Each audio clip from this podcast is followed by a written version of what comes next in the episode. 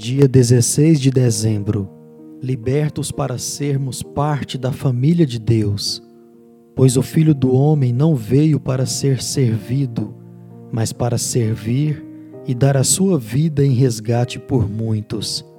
Marcos capítulo 10, verso 45. A razão pela qual precisávamos que um resgate fosse pago em nosso favor é porque nos entregamos ao pecado e fomos separados de um Deus santo. Quando Jesus deu a sua vida em resgate, nossos mestres escravizadores, o pecado, a morte e o diabo, tiveram que desistir de sua reivindicação sobre nós.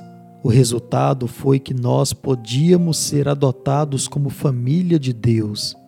Paulo diz isso da seguinte forma em Gálatas capítulo 4, verso 4 e 5. Quando chegou a plenitude do tempo, Deus enviou seu filho, nascido de mulher, nascido sob a lei, para resgatar os que estavam sob a lei, a fim de que recebêssemos a adoção de filhos.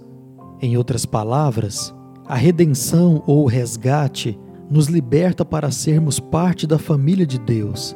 Nós tínhamos fugido e nos entregado à escravidão, mas Deus paga um resgate e nos redime da escravidão, para que retornemos à casa do Pai. Para isso, o Filho de Deus teve que se tornar humano, de modo que pudesse sofrer e morrer em nosso lugar para pagar o resgate. Esse é o significado do Natal. Hebreus 12, 14 apresenta isso da seguinte forma: Visto, pois, que os filhos têm participação comum de carne e sangue, também Jesus igualmente participou destas coisas para que por sua morte destruísse aquele que tem o poder da morte.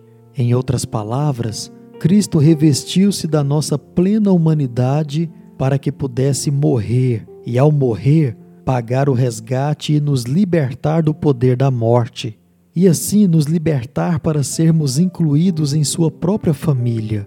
O significado último do resgate é relacionamento, seu relacionamento com Deus seu Pai misericordioso.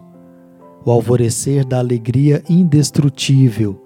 Leituras diárias para o Advento. John Piper.